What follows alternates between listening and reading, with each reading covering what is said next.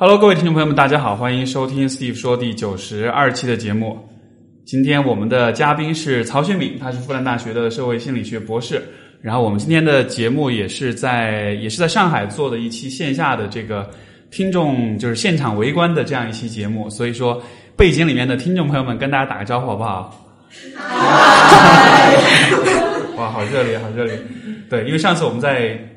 北京也做过这样一期节目，就是很多热心听众说想现场看一下录这个节，Steve 说是什么是怎样的体验，所以说我们今天在我们大上海，然后也做这样一个活动。我们今天的活动的空间也蛮酷的，是在那个上海著名的呃四行仓库，这个大家学过初中、高中那个。中国抗战史应该都知道这个地方，对吧？四行仓库现在它被改装改改造成了一个商业空间，是这个叫百联什么互联网创新中心。总之是感谢他们提供的场地，因为是一个免费场地。然后要要要要大要说一下，然后大家如果想租用空间什么的，可以找他们。他们的网址好像是 bl 点 com，就百联。然后呃，这是一个非自愿的广告。对，好的，好的，那就啊，欢迎曹觉敏。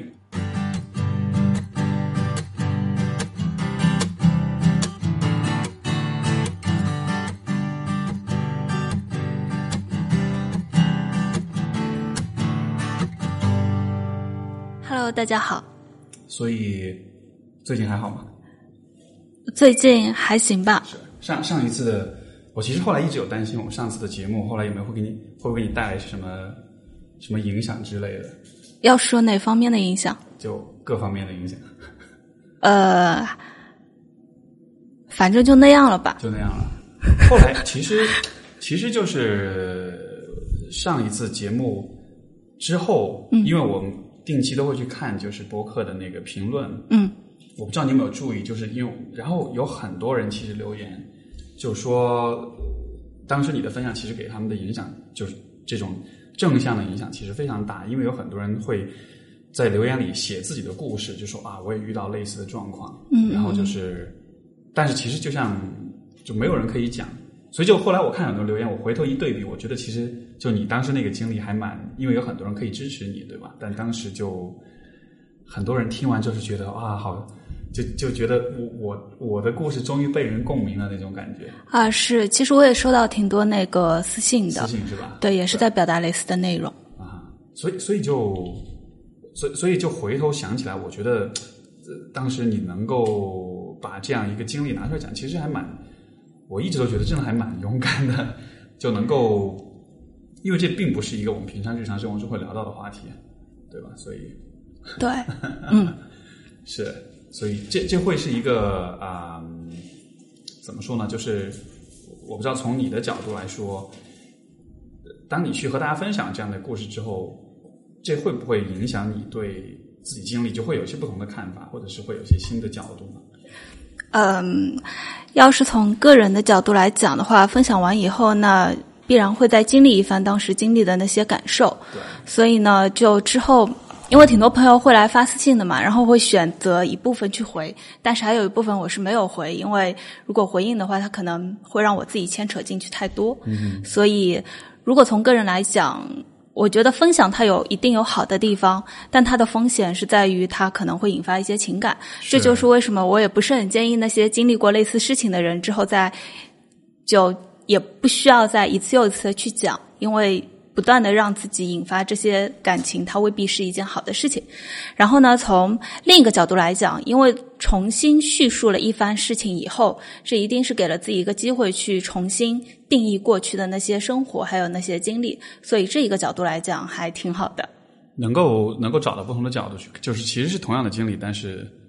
换一种，这个其实就像叙事疗法里面讲的，你换一种讲故事的方式，讲出来的故事可能就不一样了。是，而且本身这个对所有在这个经历中的人来说，当他们听到那个音频以后，对他们自己的事情的经历，其实也就下了一个定义或者结论。嗯哼，其实这是一个啊，我个人一直比较纠结的一个问题，就是就是关于这种自我披露的问题。嗯，就就因为也是。比如说以前我写的东西什么也会讲自己的经历啊什么的，讲到自己的父母啊或者什么的。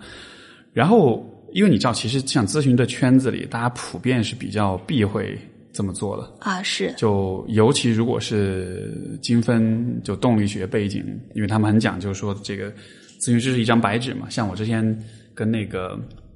比如像李松蔚这样聊，他们就会强调说，咨询师就是白纸，他坐那儿什么都不说。如果你说你怎么不说话呀？他会问你，你你他会问你说你在质问我的时候，你在想？李松蔚还有什么都不说吗？他不说了很多吗？他的他咨询里面应该是属于那种，就他可能平时发声比较多，但就是就说意思是他咨询里面是那种一张白纸，嗯，然后你心里有什么东西，你就全部投射在他身上，然后他帮你去分析这东西。但是就可能做就动力学背景咨询师就都会强调说不要披露太多，因为咨询因为来访者会对你带着一些预设。他听了你的分享，他会觉得哦，你有这样的经历，那你应该是什么什么样的人？然后可能就一方面是这样，但是另一方面，就我的确有发现，其实就分享自己的个人经历，我觉得在很大程度上，其实对于就是我得到的反馈，对很多人来说是有很正面的帮助的，因为就有点像是你在告诉他们说这些事情可以去讲，就可以去表达，它不是一个。啊，很羞耻或者很见不得人怎么样的这样一种一一一种经历吧。但是就这个平衡，我觉得就还蛮难把握的。所以说，呃，是会比较难把握。嗯，不过我觉得就咨询师来讲，那些经历你不管分享还是不分享，它都在那里。所以，只不过在和来访者之间，如果不分享这个经历，那可能这个东西是在我个人的。单方面的一个黑箱子里操作，但它本身的影响肯定也都在。是，当放出来以后，它会需要来访者，他本身也要放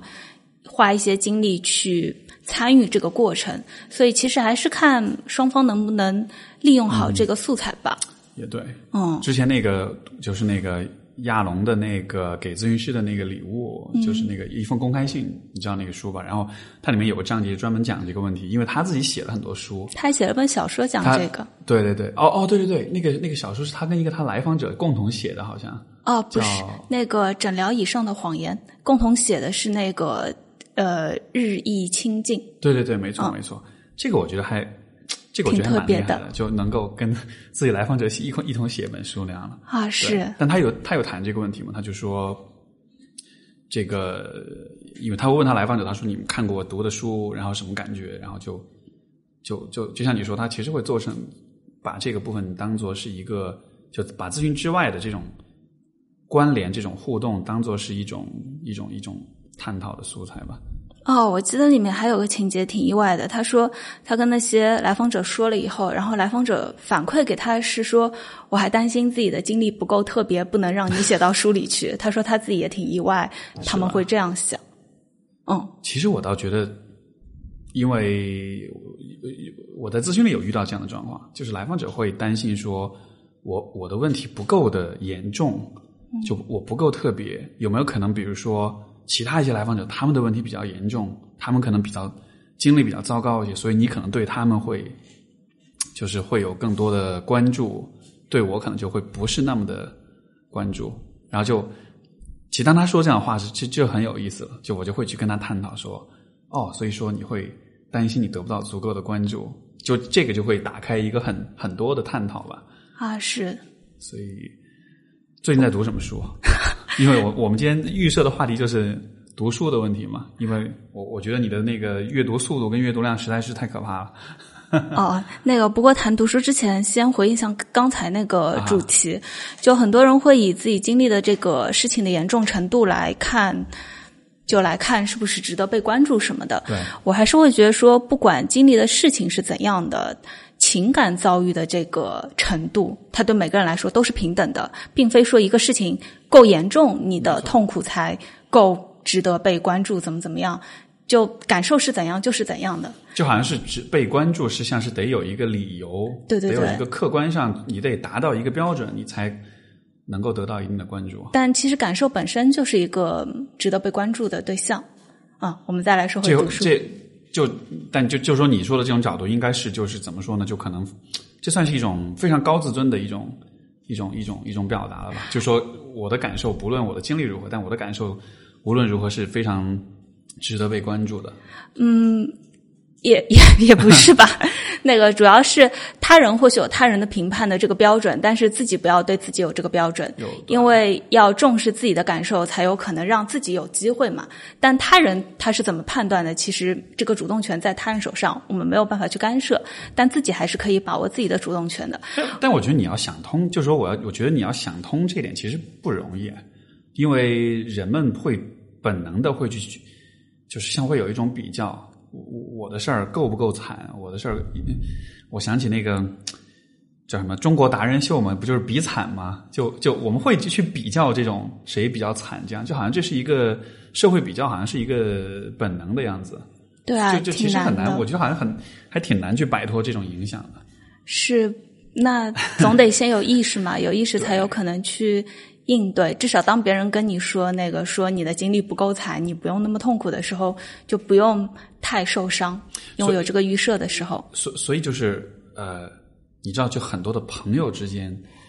提供情感支持，一种很普遍的方式就是，哎呀，你这个不算什么，我跟你说，我听说过一个什么什么，就他会他会试图用一个更惨的故事来安抚你的情绪，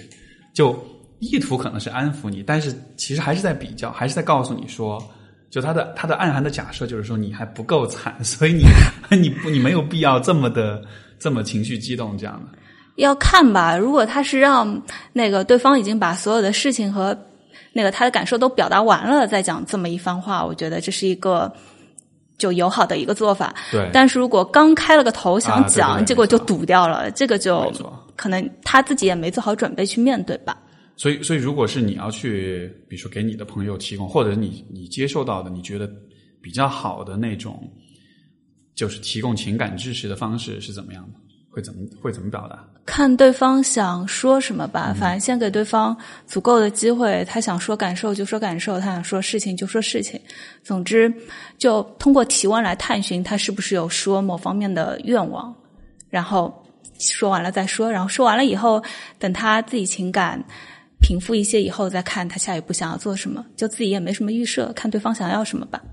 我觉得这个事儿就一个一方面是没有预设，另一方面是你得真的得很有耐心啊！对对对，就因为因为我平时在生活中我会发现。可能平时咨询做多了，生活中朋友找我倾诉个什么事儿，然后我就 习惯性说有一个网站叫简单心理，特别好，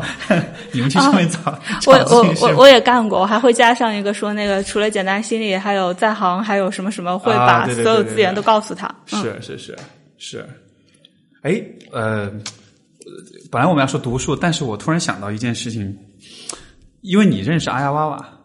啊，是是是。然后你知道他前段时间不是就啊，对，知道各种这个叫什么，各种就反正各种被封，就很大的风波吧。对，你你有什么八卦吗？内部消息或者想到，或者是你个人的看法，就想问问看。要看吧，那个我跟丫娃娃，我跟娃娃呢。既因为有双重身份嘛，一个是他的一个公众的形象牵扯到了一部分我的专业领域，对。但是呢，在生活中，因为我跟他都是门赛的会员，对。我认识他的时候是在我好几年前大四的时候，是。所以，那朋友跟朋友的之间的身份，我会觉得不管他公众是怎么做的，那朋友依然是朋友那边的身份。然后，但公众这一块，就一直以来都是做的比较。他他可能自己想的也是比较少吧，然后这一次事情也出的比较意外。你你你觉得他是想的比较少吗？就他是？我觉得他接收的信息源可能太过单一吧，有可能到了他那个程度的时候，他对外界信息的接收已经相对比较有选择性，有他自己的主观判断，所以会觉得说这几年他可能也没有接触到。太多的信息或者人都有那种证实偏差，他可能只关注了能够证实自己理论的一些，我觉得那都不能算是理论，嗯证实自己想法的一些信息和一些证据和一些什么，就是说好像是有点绕了他自己主观的，他他自己就是说可能太主观了，他没有去更新他的那个他的知识或者认识，好像就是对，希望他接下来 有所变化吧。因为我之前是听谁说啊。我忘了是哪一个也认识他的一个，就是也知道他的呃，是说他要去 MIT 读心理学来着，就是要去哪个名校？我的天，我不知道，也许是传闻啊。我我我我大概知道，呃，我我知道有这样的事情吗？打算吧是吧，那个应该是斯坦福吧，但哦，斯坦福估计是不会去那种，也不叫正规，不会去那种 呃有学历的那种吧，应该会去游学吧。我觉得不管怎么样，他愿意出去念个书，那总归是一件好事情。其实你知道，我也觉得是我听到这个第一反应是，哎，我说这是好事情啊，就也许在那个比较正统的这种教育环境之下，哦，但他好像最后应该去的不是心理学吧，但一切都还没什么定论。是吧？嗯，我还蛮期待看到这个他学完回来之后，他是什么样一个那个个。项目时间太短，可能。就、啊、就嗯 所以就可能去去一下，很快就回来，这样就不是那种啊，但我也相信，就经过这次事情以后，他多少肯定是会有一些变化吧，所以就等着观察一下变化怎么样。嗯因为像以前节目上，比如说我们会批判他或者是怎么样，但是我觉得站在就是比较比较客观的角度，其实我不会特别的，因为你知道有些那个。哎呀，反正就说到这个，就是就是你知道，就网上嘛，互联网就是个江湖嘛，所以说不同的门派、不同的阵营，其实大家的观点，而且一般都是观点比较极端的声音会比较大一些，所以你听到比如他的这个状况出了之后，可能就、呃、很多的阵营就会，我也不能说是借此机会，但就说是因为刚好有这么一个热点，就是会有很多的评论，而且其实都是很攻击性的评论。然后，我倒不说这攻击就说去评判他对错或者怎样，但单纯只是说，啊、像比如上次我跟那个中二怪，我们也聊过他的问题，就其实，我当时我觉得很，我就是很重要的一个一个角度，就还是说他的存在有它的原因，而且有它的受众，而且有一些人是能从它的某些东西当中得到一些帮助。因为实际上现在所有的流派，你说它也好，你说 NLP 也好，你说很多，它其实都是不不，把他不能跟 NLP 去相比较。虽然 NLP 也不是一个特别好的流派，啊哈，怎么、为什么这么说？那个 NLP 它的起源至少还是比较正统的吧，哦 因为它是分析那个萨提亚和艾瑞克森的治疗实录中间的文字。OK 但娃娃的这个起源，我觉得他他们之间不能比较，就不能随意提啊这个他有点高度，民科是吗？就也不算民科吧，只能说他提供了他对世界的一个运作的一个他的解释的观点。是，嗯，其实就他的观点，就排开对他其他的这些批判之外啊，我觉得有一个方面的确是现在可能还没有，就在行业在心理学行业内来说，其实还没不能特别。就没有办法找到一个特别好的替代是什么呢？就他其实还提供了一套逻辑上来说还是比较自洽的一套说法，就是就是择偶的问题，你要怎么样去选择你的伴侣？因为因为就不且不管他说的这一套东西是否管，就是否真的啊、靠谱，但是他给了一个看上去还挺系统的一个角度，就打个分儿啊，或者是 MVPU 啊这样的。然后我现在为止我没有看到有可以去替代它的更好的这种理论或者是框架。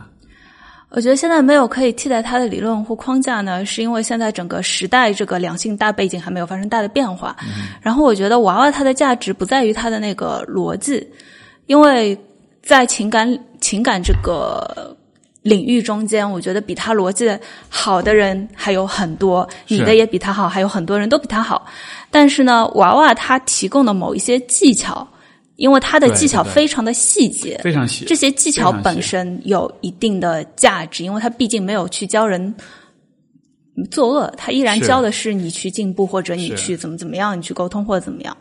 这个其实就我觉得是一个很有意思的方面，就是说，呃，不管是跟不管是我们批判任何一个阵营也好，流派也好，其实因为大家其实都是在把各种各样的东西融到一块儿来，就是就是，比如说可能他的核心的理念可能是很有问题的，但是他有些技巧，他可能是可能他自己想的，也可能是他从什么地方吸收来的，但是有些东西确实就是会管用，所以在这样的情况下，就包括像。我们之前我跟那个陈默马大爷聊，就像 NLP 其实也是这样，就因为我之前有看一些别人分享给我的，他们上课讲的那个那种 PPT 什么的，他说的是 NLP，其实里面讲的很多东西就你感觉是很多是东拼西凑的，其实有很多东西是，如果你真的要去追溯它的理论的来源，它未必就是真的是来自 NLP，但是它一放在这儿，就那种感觉对啊，NLP 我觉得是被培训给带歪了。对对，就这个让我想起那个我以前看过那个呃，就是呃马云的一个演讲，然后我就发我我我平时不看他演讲，我那看了他演讲，我就发现他的演讲的策略是什么呢？嗯，包括我觉得很多这种这种什么互联网大咖什么，他们都会这么喜欢这么讲，就是他会先给你扔一两个金句，让你觉得哎呦特别有道理，然后接下去他再会把他的观点藏在后面，然后顺带你就会觉得他的观点也是很对的，就是他会在他的整个演讲当中加入一些你非常高认同的一些金句、一些段子，然后让你觉得他说的话特别有道理，但实际上就你明白我意思吗？就是有点想有点想把他的自己的观点夹带在那种大家很共鸣的点中间，所以最后的结果就是，如果你不认真的去听的话，你就真的觉得他讲的一切都很有道理。嗯，因为以以及还有一些那个重点是可能不会被在公共场合说出来的。没错，所以最后的结果就是，可能他们所讲的很多东西就，如果你除非你真的是很很批判性的去听，不然的话还还蛮难 就做这个区分的吧。对，嗯所以做一个好的听众也挺难的。就，是，所以所以他啊、我我可以再八卦一下吗？啊你可以就我其实还蛮，我其实蛮好奇的，包括我之前也在想，哎，如果有如果有一天，也许他能跟我坐下来，就是就是艾娃坐下来跟我面对面聊一下，我 就也许也许有这样的机会，其实还蛮期待的。那就我娃娃，我不知道他这次以后会怎么样。他之前其实是一个那个挺强势的对吧？人，所以更有可能是他在说，啊不是在对话。但娃娃本身是一个还挺仗义的朋友，就比如说我去参加年会的时候，他听说我那事情，还立刻跟我说，要不要我们一起来帮你去把那个前男友抢回来，或者要不要帮你怎么怎么样，就派出那个花镇最最高级的咨询师，啊，没有没有，那个反反正就可以割裂开来看吧，因为我始终觉得，现在当大家去看一个人的时候，太容易把他这个人、他的观点和他的技巧三个融合起来，但我觉得应该分开看。所以所以我才这么想八卦，因为我真的很想知道他作为一个人是什么样的，因为我们看到的其实。哦，他只是你知道吗？就我们看到的只是他的理论，他讲的东西，他的那个社会的那一面。他和她所以就的老公对朋友都真的挺好的，就我已经算他很圈很圈外的朋友了，因为我跟他关系不近。是，但是他对跟自己离得比较近的朋友帮起来的时候，真的是就帮的很用心吧。对吧？嗯，但是我们也很意外，他怎么就突然就冒出来了那慰安妇那一套说法？总觉得那几天也许也发生奇怪的事情吧。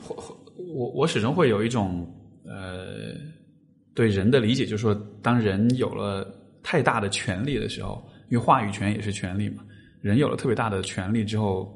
总会容易就你看所有的这个从古到今的所有的故事，都是一个人从从从最底层爬到了最上面，就是万人之上这种的，然后就开始。然后就头脑就不冷静了，然后就会做出很多很荒谬或者很愚蠢的事情。我觉得这好像是一个，呃，就是人，就是关于就是人性的这种这个 narrative 人性的这个叙事当中的一个一个很经典的故事。就是当你得到权力之后，你就会变成一个昏君，你就会 变得很很不理性。所以，所以我老觉得这有没有可能跟他所处那个位置？你想他他能够有，他应该算是国内可能就。最大的几个情感上面最大几个大 V 之一了吧？这其实是很大的权利。就嗯，权力是一方面吧，因为还是有很多掌握话语权的人，他们并没有那么做。嗯、我觉得他的一个根本点在于他没有受过一个科学的思维的训练，所以在一些就慰安妇这个评论，我觉得是原则性上有问题，以及从科学的角度、数据角度来说也是有问题的。对他没有受过这个训练，所以他也很难做一个从一开始到最后做一个好的推理。就像他没有办法去，呃，他也不理解进化心理学。是是是，就是说他可能没有办法，就是去自己去自检他自己说的话到底对不对。就好像是如果你有过呃相对来说比较科学的这种训练教育和训练体背景，你可能会有一套方法去自检，就是去呃。就自己推翻自己这样的，但可能对他来说可能就没有，就没这个素材吧。是，所以所以所以他就会自己的逻辑，可能就他自己的那套思路就会越走越深。是，希望他接下来能学一些新的东西吧。对，去斯坦福读一读心理学，应该就因为我觉得男哦，他好像不是去读心理学，可能之后可能是去读教育学还是什么，心理学没有那种短期项目，应该去读什么 women study 这种的，就女女 不知道呀，估计是他能读什么女权、就读什么学女。性运动、女性主义的东西。他更像是男权的代言人吧。对，我知道，但是就但是就你知道，就为了平衡一下，然后说不定出来之后又走另一另一条路线了。就他可能会发现，其实站在女性这边讲女性主义的东西，其实会有更大市场，大家会更就 从他俩从做生意的角度来说，他俩的生意从来都跟自己就跟他情感大 V 这个身份有关，但他生意也不在这上面。哦，另外他他有女儿嘛？我觉得当他女儿开始渐渐长大的时候，他作为这个可能他一些观点会发生变化吧。因为我之前他女儿多大两三岁，啊？OK，还蛮小的。对，就前几年刚生。因为之前养的都是儿子嘛，所以现在女儿出生了，估计什么什么意思？之前还有几个孩子啊？两个。哦，还有两个哦，我都不知道。所以那个等女儿慢慢长大，她作为一个妈妈的心情应该会发生一些变化吧。我在想她会不会，我在想她跟别人讲的东西，她会跟自己女儿讲吗？她女儿那么小，我我知道，但就只是从观点上来说，有一天她长大了，你觉得她有可能会把她那套东西讲给她女儿吗？娃娃自己他也在微博说了，他并没有特别践行自己的理论。嗯哼然后我觉得他不践行呢，是因为他觉得他有不践行的这个能力或者资格或他不是本。普通人。对，所以我觉得他会看他女儿的情况吧。嗯但也不知道人都会变化嘛。蛮有意思的。其实我觉得这是一个，呃，怎么说呢？就是是一个，因为我刚才说到自检嘛，就是说你自己，呃，自己推翻自己。我觉得很好的一个方式就是，不管你相信什么东西，你会不会把这个东西也告诉你的小孩儿？然后就当你问自己这个问题的时候，我会觉得有很多东西就是站不住脚的，因为你面对，就比如说他这样一个大 V，他面对他的受众的时候，这个其实就是一个测试，看你在不在乎你的受众。如果你在乎他们的话，那你讲给他们的东西应该也是你讲给你小孩，应该也是站得住脚。如果你不在乎他们，你只是希望他们相信你，或者是希望他们成为你的呃这个这个脑残粉的话，那那其实也许你就会讲一些其实并因为我理解你面对自己的孩子，其实是你应该是最忠于自己，就你表达的观点应该是最忠于自己内心、忠于自己价值观的吧？据我的观察呢，他真正让我觉得比较麻烦的地方是，他是真的确信自己所说的一切。然后呢，我也他对他的儿子，我相信他是会用这一套跟他去说的。然后他儿子会不会有中成为中国最大的 PUA？哦不不不，那个娃娃，因为他跟冷冷爱的八卦我也知道一些。他跟冷爱其实两个人的合作，并不是从冷爱起源的一开始就做的。冷爱他的开始是一个比较混乱的一个做法。对，包括冷爱他自己的经历也是比较混乱的。但是他俩之后的合作，我觉得更多是商业上在合作，所以我不觉得娃娃跟 PUA 之间是有关系的。他依然是坚信，或者他对自己的家庭，我相信他对自己的儿子也会坚信说，男人要坚持忠贞，或者要坚持什么，这个我是相信。他麻烦的地方是他真的确信自己整套说就法。他啊，我明白。这也是上次我跟那个中二聊的时候，就他的分析也是这样，他就说，就他真的是发自内心相信，对所有的教主都是信自己的。对吧？这个还啊他缺乏，他真正缺乏可能是悲悯的那种心态吧。但这种悲悯，可能他的经历中间没有什么地方能够触发他这种情感。我依然是希望说，随着他女儿长大，或随着他经历的增多，他只要多一些悲悯心的话，我相信他对自己发生一些改变，他应该能发挥一些更好的作用。嗯，包括对慰安妇也是，真的是缺乏，是是，都不能说缺乏同情心了。对，这个我觉得是个很好的点，就是说，如果你要，如果我们要想办法把这样一个人帮助他做一些思想上的这种转变，可能是需需要让先让他可能更靠近自己内心那个人性的那一面吧，比较就是比较这个像你说比较悲悯的这一面。大可能他的生活目标，嗯，我我也不是特别清楚他的生活目标是什么。对，如果是如果是你是哎，我们我们就脑洞一下，如果你是他咨询师，你会做什么？首先呢，我觉得他是不会去找咨询师的，就嗯，这不是他的个性。对吧？然后呢，我只能说，如果因为因为所有门萨的日常聚会，就我没有，我没有去，我没有经常去。就娃娃在那些聚会，我不我不是因为他不去，我就是没有去聚会而已。但是据生活中的朋友们说，就是跟他对话的时候，他其实也不会太听对方说什么，他会更在意自己有没有把自己想的说的表达出去。哦，他原来是这样的，这种我我知道这种类型的人啊，是，所以就可能很难发生交流吧。哇，我 OK，你这么说，我觉得好吧。如果是这样的话，那他的确是那种，就他可能比较，就他没有办法更新他自己的认知，因为他，因为他好像就是，就当你不听别人讲话的时候，你其实就是，呃，你就是在有选择性的把，你可能你你可能只会吸收对你有利的或者是认同的信息，但是你不会去面对那种。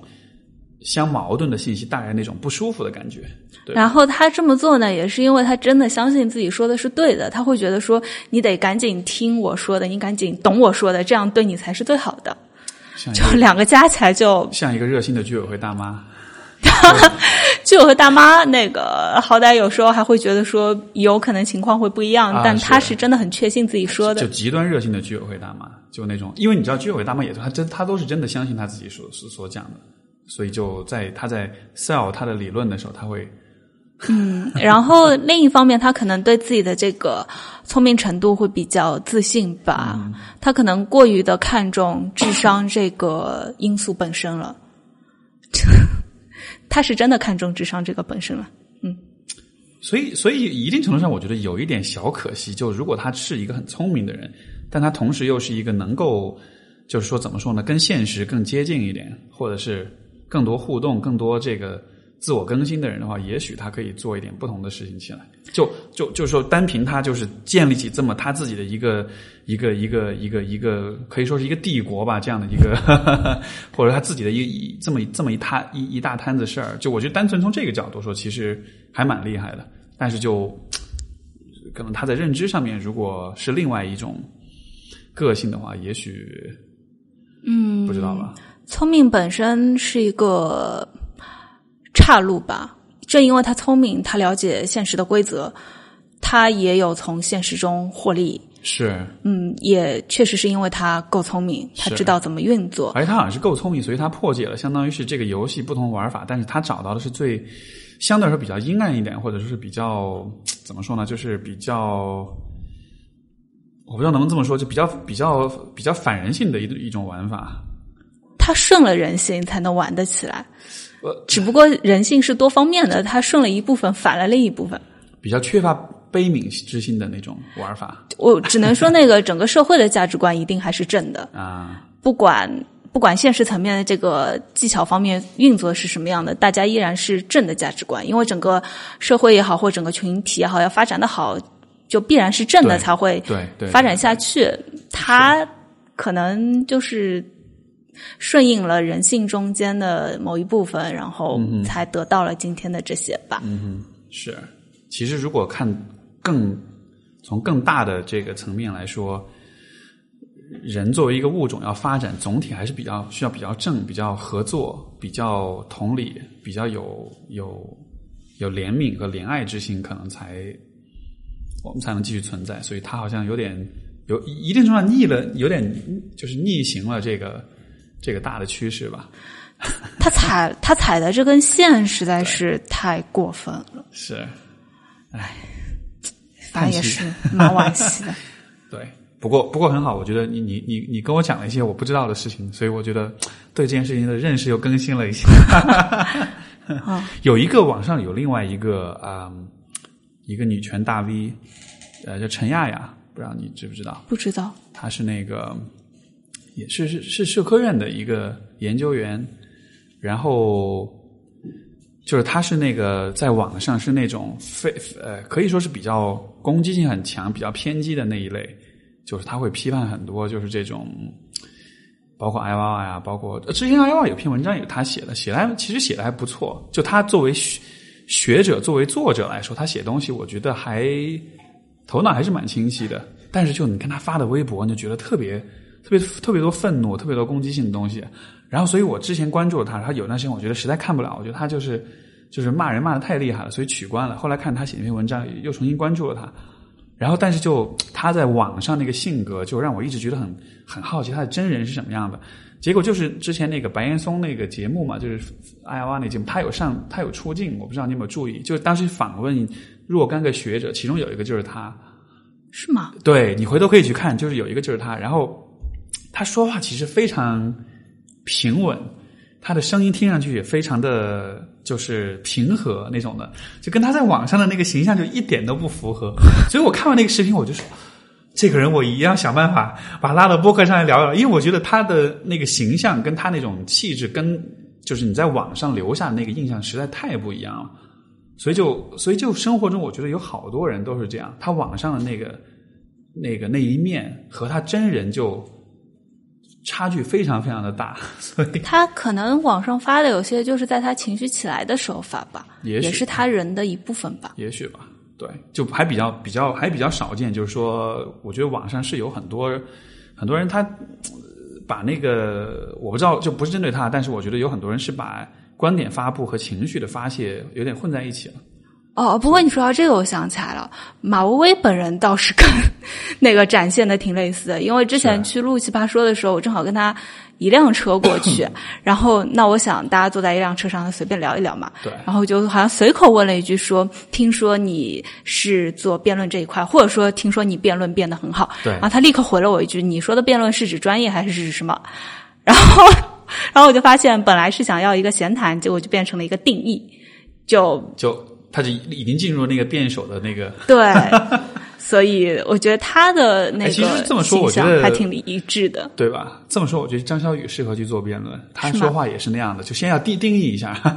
这个问题，我们先谈一下定义是什么。对不起啊，张老师在这黑你了，对，然后但就对这样的话，就可能就比较较真吧，比较严谨一点。可能是习惯了吧，习惯了。嗯，也许这样说话会立刻比较容易有那种碾压之势。就是你要跟我说话可以，我们先定义清楚，我们先把那个字典翻出来。有可能吧？这样的话，有没有可能生活中其实就 没法好好跟人随便闲聊了？就你随时都需要进入一个很认真思考的状态。有可能碰到跟他聊的还挺欢快的朋友，就能很好的聊吧。总有人是。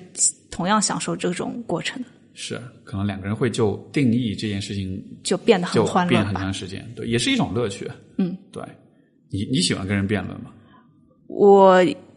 我会去看那个对方值不值得辩论，是吧？对，不值得辩论，我就会说，嗯，我觉得你说的有道理，然后就不说了。但是，就我觉得关于辩论，我会有一个看法说。怎么说？就是你觉得辩论真的是一种啊，我们说的大一点，发现真理或者是获得真知的一种方式嘛？要看能提供什么样的证据和推理的过程。如果证据有更新，推理的过程有多角度，那我觉得本身还挺好的。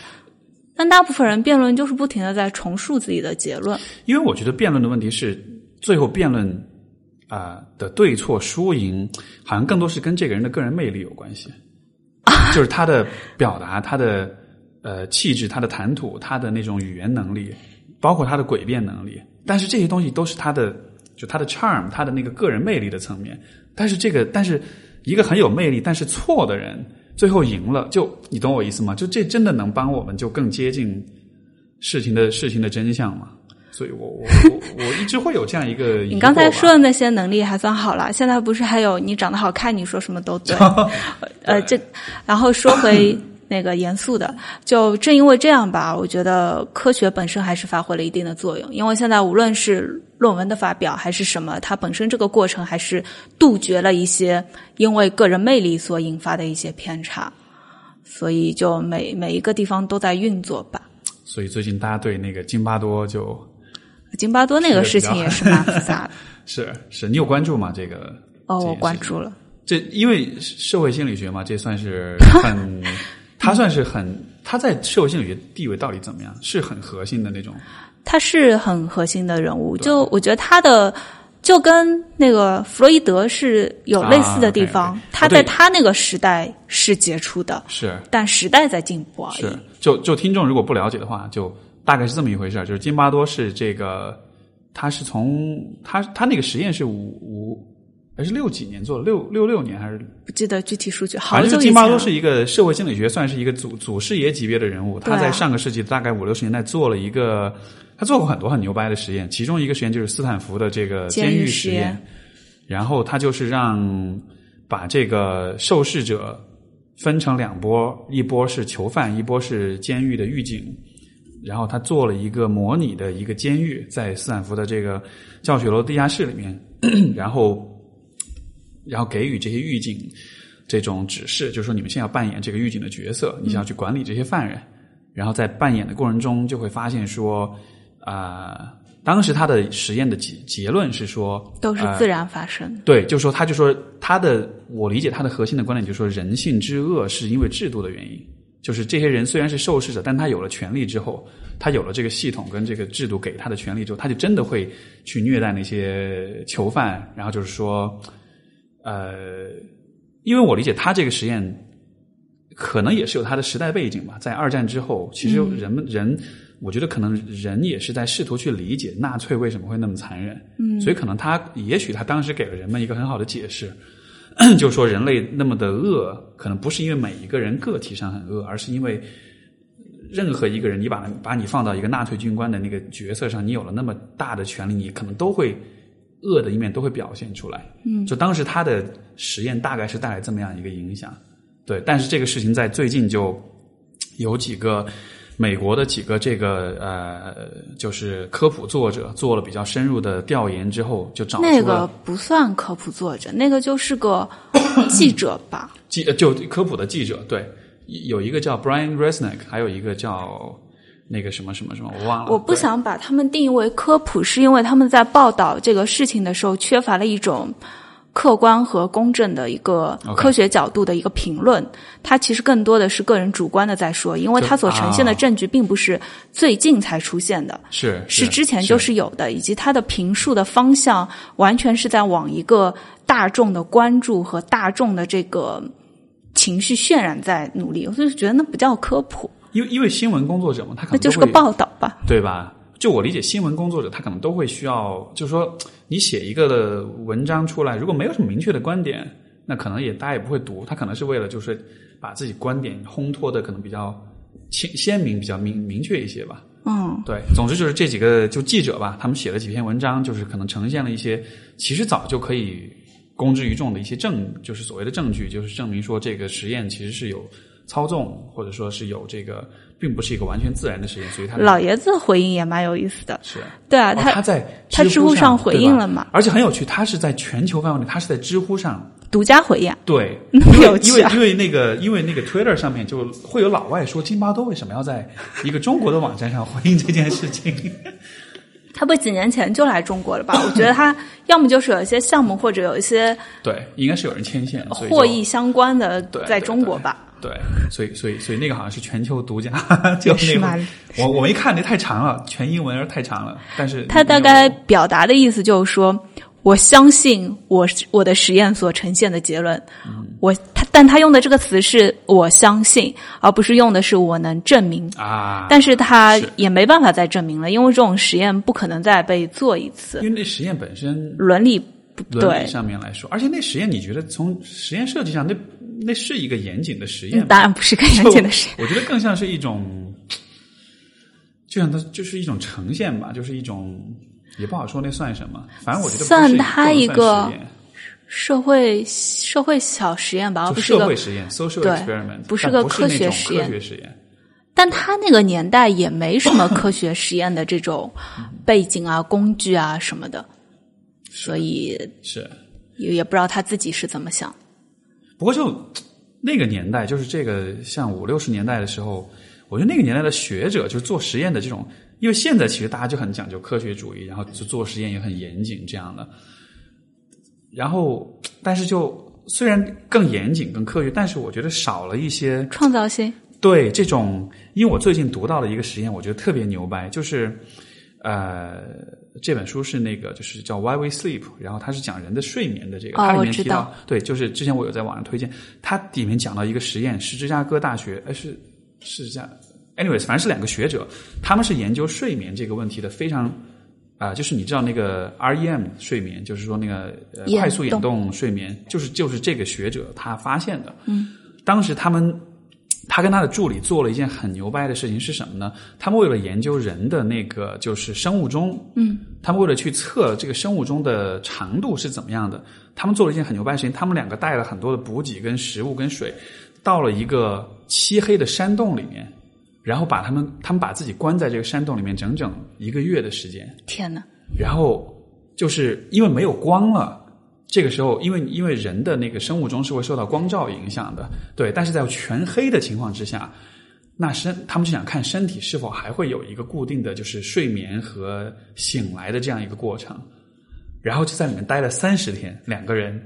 然后最终他们发现就是人的生物钟是比二十四小时要长，大概平均是二十四小时十五分钟，对，所以就就就有了这么一个发现。但是我就觉得他们做实验的这个方式就很牛掰，因为你让现在高校里的学者去做这样的事情，把自己关在黑洞里面三十天，我觉得可能可能很难有这样的做法吧。但是我看了这个实验，我觉得这个就是那个年代的人他们会有的那种脑洞跟那种。有点英雄主义的那种那种感觉，做这样一个很疯狂的一个事情。啊、是那个我我博导试过连续十几天不吃东西，类似吧，为什么呀？就也是实验嘛，也是也差不多吧，拿自己做了个实验，对吧？试一下那个辟谷本身对人的健康、对人的精神状态是个什么影响。他最后他最后怎么样？还好吗？他呃挺好的，然后是一个 坚定的支持者吧。是吧？嗯，但他没找到同伴一起做实验吧，所以 所以也就他自己，嗯，这个这个，如果要他要招募受访的受试者的话，这个应该花很大一笔钱吧？我估计这个不是钱的问题，还是那个伦理方面的问题，就可能会有伤害。哎，所以说，如果实验者对自己做这样的事情，伦理委员会是不会管的，是会是 OK 的，还真不太清楚，是吧？但至少对自己的话，你不用有一个欺瞒和告知的这个问题，以及对伤害的预知程度的这个就不用管。也不太清楚现在的国外的伦理委员会是个什么做法。但确实因为伦理的存在，很多实验也没有办法去重新的证明或者证伪。嗯，包括电击实验也是，因为它跟斯坦福监狱实验会有一个类似的结论，是也很难在这个这个重复这个实验当时其实也是被抨击得我看也很厉害也是被抨击，就是说他的那个啊、呃好像也是有，就是实验者是有干预这个过程，他们可能有些人想停下来，不想继续电击他的那个对象，但是就好像好像是有一定的这种干预，甚至是强迫的成分。据说吧，据报道来说，嗯，那个也不能叫强迫吧，只能说，因为它是设计在实验程序里面的，以及对它在最终的告知的时候也是都告知了。是他是说，当权威者有指令的时候，当事人是很难去反抗的。啊，但两个人，他跟津巴多很不一样。是他自己做完这个实验，实验者本身就主持人是米米什么忘 Milgram 忘了，对对对他自己受了也受了很大的冲击。对吧？他这个实验，这个实验是大概的过程，就是说，呃，我看没有，我看记不是否记得准确，就是这个实验就是也是受试者分成两拨人，一拨人是这个相当于是身上接上电极，另一拨人他们在控制那个电极的那个电流强度，嗯，然后然后这个这一拨人就被告知你可以选择你愿意用多大的电流去电击他们，嗯，然后是是然后是然后就会看他们愿意把这个电流调高到什么多高的程度程度，最后会发现，就是有点像是就人的那个怜悯之心就缺失的样子，就到了很高的电流，但是他都还愿意去电击他的那个对象。怜悯心还是在，就 实施最高电流的那批人，他们依然很痛苦，然后他们也知道有伤害。在给他指令，对吧？对就要求他，所以他所以他实验的他看的是人在这个就是服从性就。在他的呃，对对对，哦，对对对，好像是大概是这样的。他们是很痛苦的，怜悯心是在的，对但依然去做了这个事情。对，就实际上没有真的电击，就那个受电击哦，受电击的人不是实验的，他们是对那个是表演者是表演的，但只是说你的这个仪表上电流开得很高，他就会啊就很痛苦这样的，但实际上是演的，但是实际上这个选择电击的这波人，他们被指令要求了之后，他们会可能就昧着良心就很痛苦的去继续去执行。是，不过当时还有一个 要注意的地方是，是因为实验者告诉他们说，你所参与的这个实验本身是对教育有贡献的。啊，就它可以帮助我们实验者发现教育的某些什么什么机制，所以要警惕。就生活中如果有一些作恶的事情，但对方告诉你它本身是有一个高尚的意义的时候，就当事人有可能就很难去反抗吧，因为他确实能找到一些地方来支持自己的做法。所以我相信所有的所有的这种超级英雄电影里面的大反派也都会说，都有理由都有都是这种理由，都很高尚的，都是说我们是为了人类的未来，或者是这样的。但是人好像都会有那种想要去成为某一种伟大运动，或者是某一种了不起的精神的一部分。所以当他们听到这样的说法的时候，就会觉得会参与吧。就 OK 好吧，那我就放下我的同情心，我就该想想做什么做什么。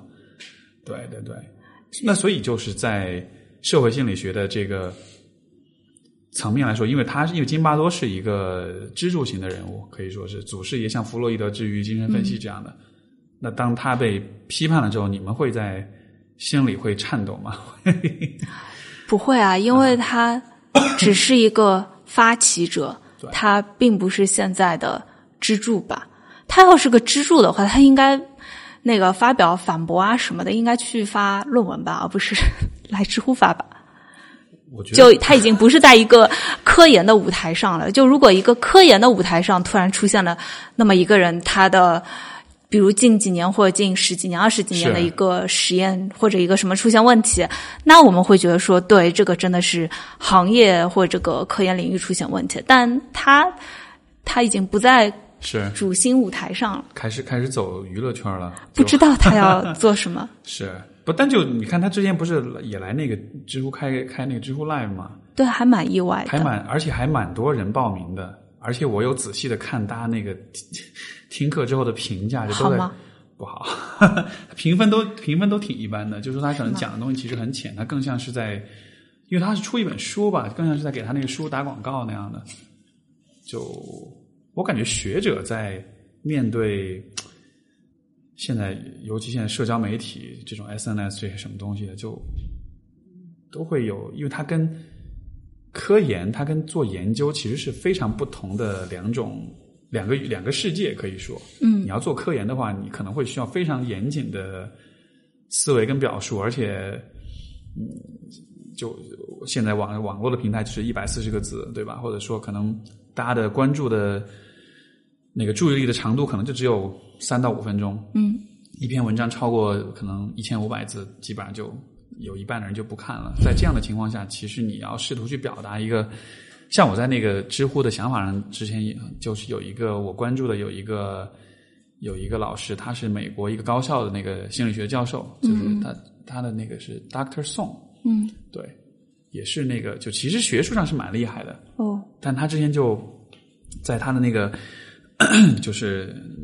呃知乎想法上就发了一张图，就那张图大概就是讲，也还是讲从进化心理学的角度去呃去解释男女择偶的这个问题，嗯就是会男的会倾向于选择，比如说年轻漂亮的女生，嗯。生育能力强；女的会选择比较有钱有权的这种，就说从进化的角度来说，这可能是一个就就就符合进化的这样一种推测嘛。嗯。但是当时就被很多人喷，就说你是一个搞心理学的人，然后你还在用这么陈旧的观念，因为可能有点像是对 他不阿娃的成就，对，就是其实我理解，其实他这一段文字的论述是指从进化心理学角度会如何看待，会如何理解，但它不是说你就应该这么做，就它不是去合理化这种择偶策略，对吧？但是就是很多人的理解就是他是在宣扬这样一种择偶策略，他是在鼓励男人要找这样的女人，女人要找这样的男人。就就就有点把它当做哎呀娃娃那种感觉了，你知道吗？所以就所以就引来好多人，就是在评论里面就跟他就各种喷各种骂，天哪，他回了吗？他回了呀，因他为还回啊？对呀、这就是学者，就是你知道很比较较真，你知道吗？就大家说个什么就会很认真的回复。当时我就有看哇，好多评论，然后那会儿还在外面玩儿，然后都都无心都无心旅游了，然后一直看刷各种评论，就真的就他这真的会很认真的去回复，回复到后来又发了一条状态，就说。大概意思就是，其实还挺伤心的，就是我只是想跟大家分享一些科普，然后没想到有这么多人对我进行批判，那我以后就不要写就好了。哦，进化心理学，如果我没记错的话，那个作者他在写的时候有说过这么一句话，就说我现在所写的这些理论，它是适应一个群体的大范围的倾向，它不是它不适用于去解释个体行为。没错，所以，当我们在说进化心理学说那个择偶倾向是什么什么的时候，其实在说当整个群体呈现这种倾向的时候，整个群体更有可能得到什么样的结果，但它不适用于个体。然后很多人抨击的时候是，就学者在说群体倾向，个体是在用个体行为在抨击。所以，所以我觉得学点统计真的是特别有必要的，因为你你学了统计，你才有这种概念，就是说很多的。应该几乎说所有的研究基本上都是统计的结果，很少有研，除非你是个案研究，但是大多数研究的结果，大多数的结论，它都是说在人群当中比较多的人会这样子去做，但不代表每一个人都百分之百一定会这样子去做。对啊，有一个正态分布嘛。对，没错。估计不仅得学统计吧，还得学逻辑，然后学，因为统计也会骗人。同样一个说法，我变一个说法就会有引导性的倾向。我说有百分之七十的可能性会赢，和说有百分之三十的可能性会失败，那对方的选择就会不一样。是没错。然后统计上来说，它没有它没有问题，只不过说法上有有点引导性而已。没错，没错。要学的东西还蛮多的。对，所以啊，对啊，所以回回到那个主题，最近读什么书了？最近，我还记得这个话题。那最近完了书书名又忘了，因为我书看太多，所以我也不记书名。你是你是怎么能看那么多书？我始终不理解，就这是一个你觉得是练出来的吗？就阅读的速度啊这些什么？我觉得是练出来的，因为我从初中，我小学就看书，然后从初中开始大量的 看，所以我觉得是练出来的。但是有一个问题就是，嗯。你看，比如现在有像这个叫什么逻辑思维这样的，他会解书，对吧？就他会把一本书很厚的一本书，他可能总结出两三个核心观点，然后跟你讲。这样的方式，你觉得啊？我不知道你怎么看，因为就我会问，是因为我觉得，因为那天我们不是在说嘛，我们今天要聊什么？然后有当时就在说，可能我们会聊他对自己影响比较大的几本书。我在回顾对我影响比较大的几本书的时候。我就意识到这些书其实它最终就是那么一两个观点对我有影响，然后至于其他的细节好像根本就都不记得了。所以你觉得在读书的时候有没有必要啊？就是或者说这种解书、这种拆书，你觉得它可以取代阅读的过程吗？要看拆的人是谁吧，以及拆的是什么书。OK，因为有一些书，那个逻辑思维得到的听书我也听过。然后我还会去听一些我看过整本书的内容的那个书，比如有一本，就我们前面提过亚龙的《征服死亡恐惧：知识骄阳 》啊，知识骄阳，他的解读就有个本质性的观点错误，因为他说这本书在表达说死亡恐惧是可以被征服的，就我觉得作者压根就没认真读。那这个错误本身，这个错误本身是没有办法就接受，不不可以被容忍，因为它是一个原则性的错误，所以要看是什么书吧，可能有一些。正统性的、专业性的，中间包含很多证据跟推测的书，还是要自己读整个过程。但有一些书，我觉得听书本身它是一个很好的筛选，因为它会让你去听一个名字很吸引人的书，它内容到底在讲什么。然后你听了那么几个，大概也能判断一下说，因为拆书的人肯定都会选最核心或者最吸引人的观点。如果这几个观点或这几个内容都没有办法让你觉得哇好厉害，那这本书也就不用买来看了。所以有好的用法吧？明白，明白。那所以对于你来说，当你读完书之后，能够留下的东西是什么样的？就能就从记忆上来说，能留下很多东西吗？如果读完那么多书的话，比如最近读完的一本讲那个丹尼尔·卡尼曼和他的研究合作者的整个故事，就是零四年的诺贝尔经济学奖获得者思考快与慢。思考快与慢，对，那个书还蛮还蛮。还蛮有对那本书还挺出名的，然后这一本是解读这这本书作者是一个写小说的畅销书的作者，他本人之前是在金融领域的，还写过像盲点啊那个说说谎的扑克牌者什么什么的书都蛮好的。然后我觉得看到这个背后的故事本身，一个是让我对整个。事情的全貌有了一个很好的了解。什么事情的全貌？比如说，虽然得奖的是丹尼尔·卡尼曼，但其实这个研究的过程是双方都付了一个很大的努力，甚至让这个学说得到整个世界的关注，其实另一个人他所发挥的作用更大一你些你。能跟大家说说吗？就他的研究是大概怎么样的？他们俩都是以色列人，都是有犹太人，然后他俩都很聪明。他俩合作做这个事情呢，是他俩个性上有很大的不同。丹尼尔·卡尼曼是一个比较害羞的人，然后另一个阿莫斯还是什么名字也记不清了，我不太擅长记名字。他本人是一个善于跟大众沟通的人，对，但他俩都是逻辑上和思维上还有研究上很厉害，所以他俩合作。那合作之后呢，就出了成果。但出了成果以后，其实是他的合作者，就丹尼尔的合作者，他得到了更多更多的关注，包括那些年的荣誉。那些年的奖项，那些年的教职，就比如说什么什么大学的教授啊，什么这是在他出《思考快与慢》这本书之前。对，都是落在他的伙伴身上的。OK，所以其实对他俩的这个友谊的友谊的冲击也很大，然后再加上一些别的因素，所以他俩其实到后来关系是疏远的。那之后发生了一个怎么样骤然的转折呢？就是他的研究者突然，他的合作者突然得了癌症死了。哦，然后这才是为什么说金奖诺贝尔学，因为那个诺贝尔奖他是不发给去世的人的，啊这就为什么他一个人站在那个舞台上。然后我也相信那个伙伴的去世本身对他的冲击也挺大吧，是因为在一个再公正或者道德再高尚的人，当他看到这个荣誉结果啊等等本身的落的不公平性有那么大的时候，多少都是会有情感上的不适的。但当我们都以为故事会以一个奇怪的方向往前进的时候，就突然发生了这么一个转折。然后，然后，不过世界丧失了那么一位厉害的研究者，也蛮可惜的。是吧？那他那他在他的这个伙伴去世之后，他有什么变化吗？就书里其实没有写太多，没有提太多背后的这个想法，但是我相信他多少会很怀念他的那个朋友吧，因为他俩在最后的时间应该是有重新真正的亲近起来，他俩关系一度比跟自己的。妻子更亲近，因为因为我相信他们这种智慧和思想上的这种交锋，对他俩来说都是那种极为难能可贵的。是嗯，不过也因为这本书，就再一次感受到说，以色列这个国家对科学，还有对那个技术的发展，还有对一个人对其发挥聪明程度和发挥他的知识的整个重视程度，真的是很高，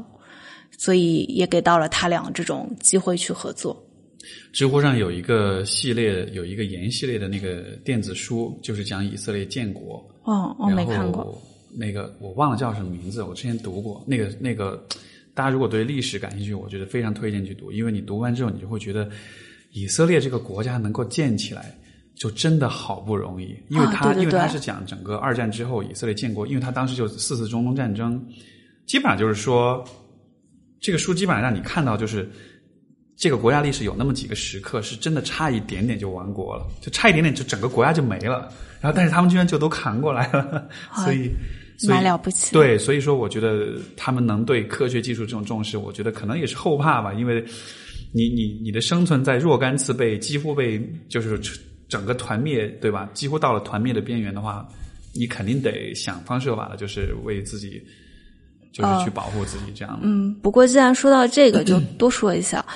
但虽然它的崛起是有很大的参考性的，不过任何我觉得任何一个群体的崛起必然是以牺牲一部分人代价，就牺牲一部分人利益为代价的。因为我有一个好朋友，她的老公是以色列人嘛，他们其实，在十几岁的时候，全国会进行一个类似于智商测试或者类似于什么测试，他就会根据这个测试结果对你进行分级，分了级以后再进行分配，所以。就那你想啊，那个当然，我相信他这个测试本身应该是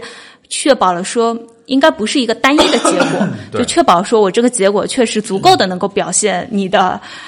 潜能啊，或者你的什么。但我们想啊，那个被分到就那个真是把人当做工具，当做这让我想起那个呃，就是也很惨吧？对，就是那个电影那个三百三百斯巴达勇士里面，他们不是就说嘛那个。他们那个斯巴达的那个城邦，小孩出生都要看，长得不好直接扔到山谷里就死掉那样的，像只留着那个身体最好、最健壮，就好像是有选择性的去 养育小孩那样的，哦，就好像是一种出于生存需要，可能非常强势的一种干预。是，不过就因为也不知道后续会怎么样，不知道那些被分到就因为成绩不够好被分到一个不太好的地方的人有没有之后再往上走的这种机会。要是有的话，其实也还行吧；要是没有的话，那也是挺麻烦的事情。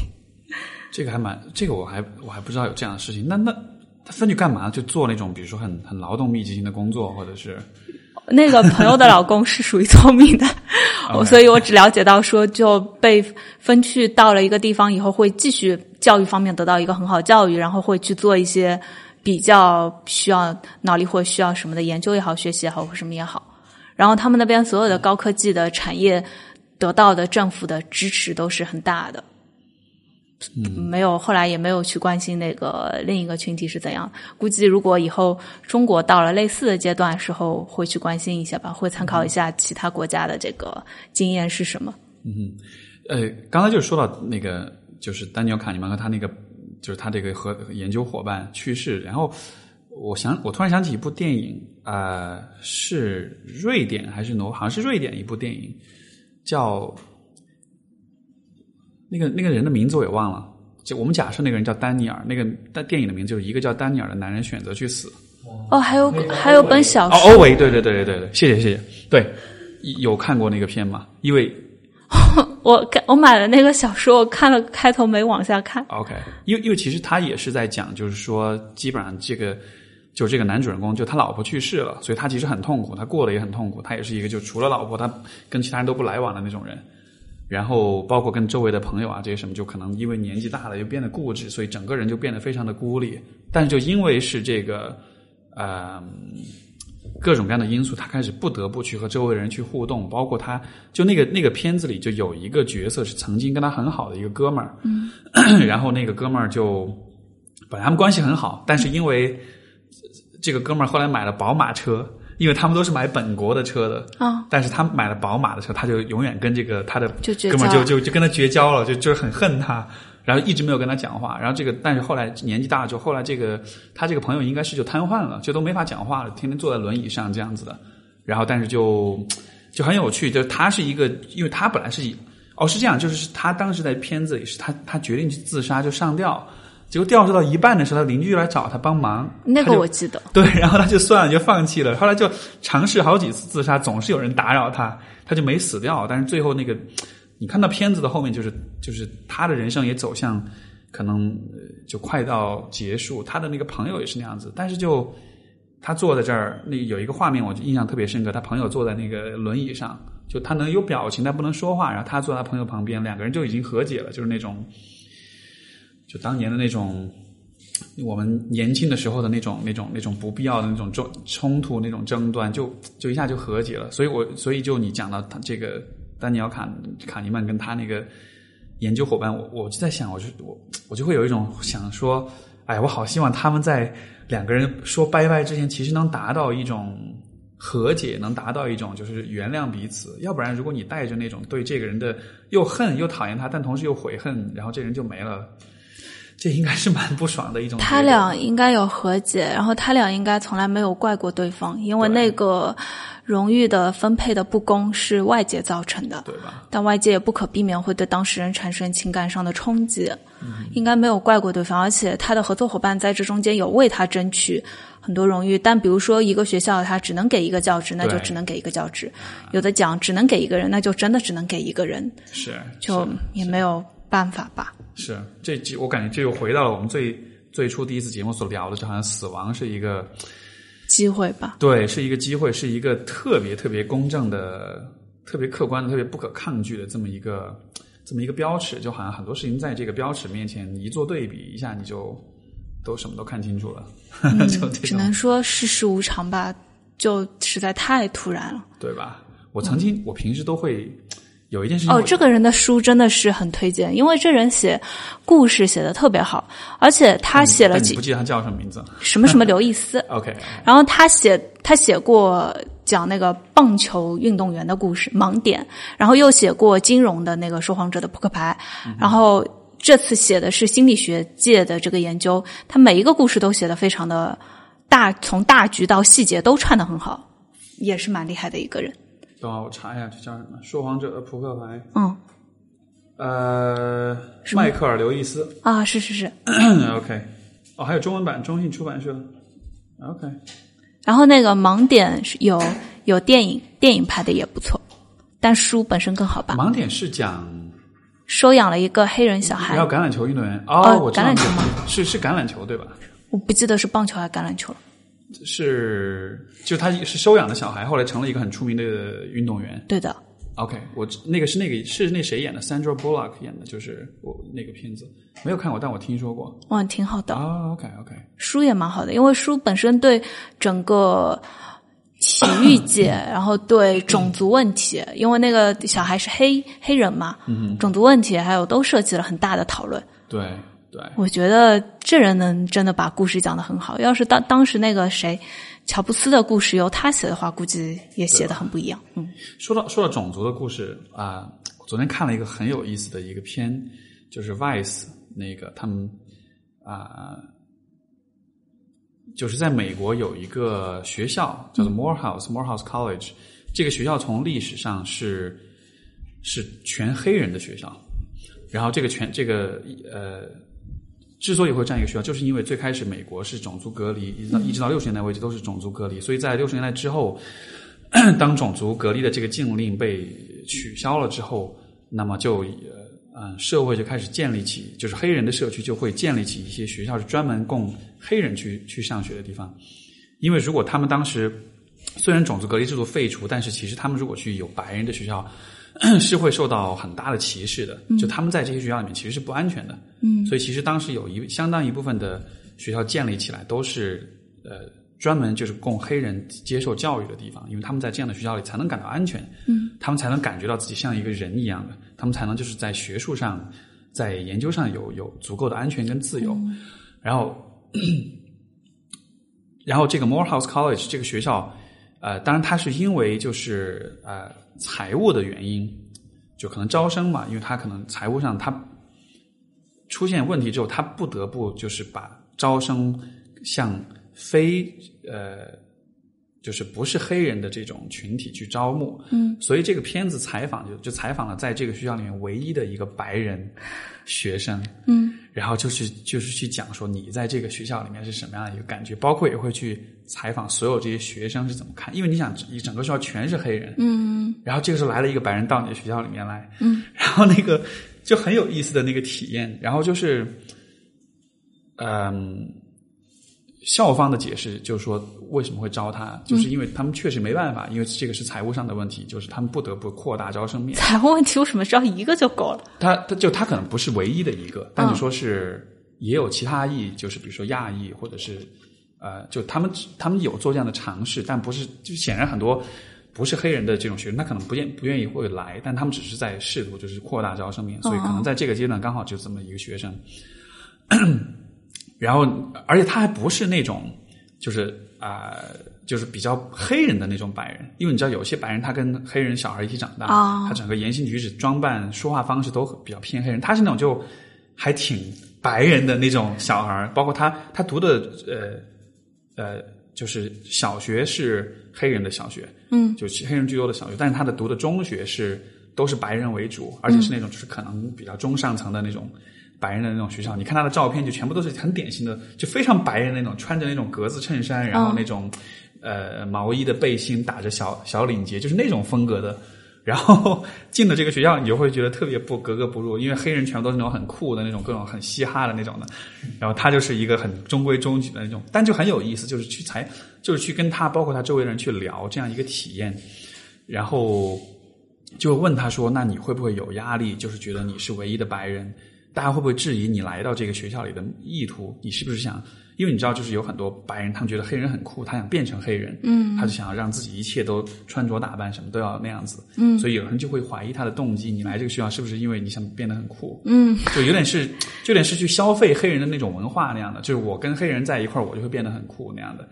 就就会面对各种各样的质疑，然后包括他身边的同学，有些人也会担心，就说我们的学校本来是一个全黑人的学校，嗯，这是给我们的同胞提供一种安全的空间，嗯，现在如果有了一个白人学生进来，那就会有第二个，就会有第三个，到了最后就会因为美国历史上像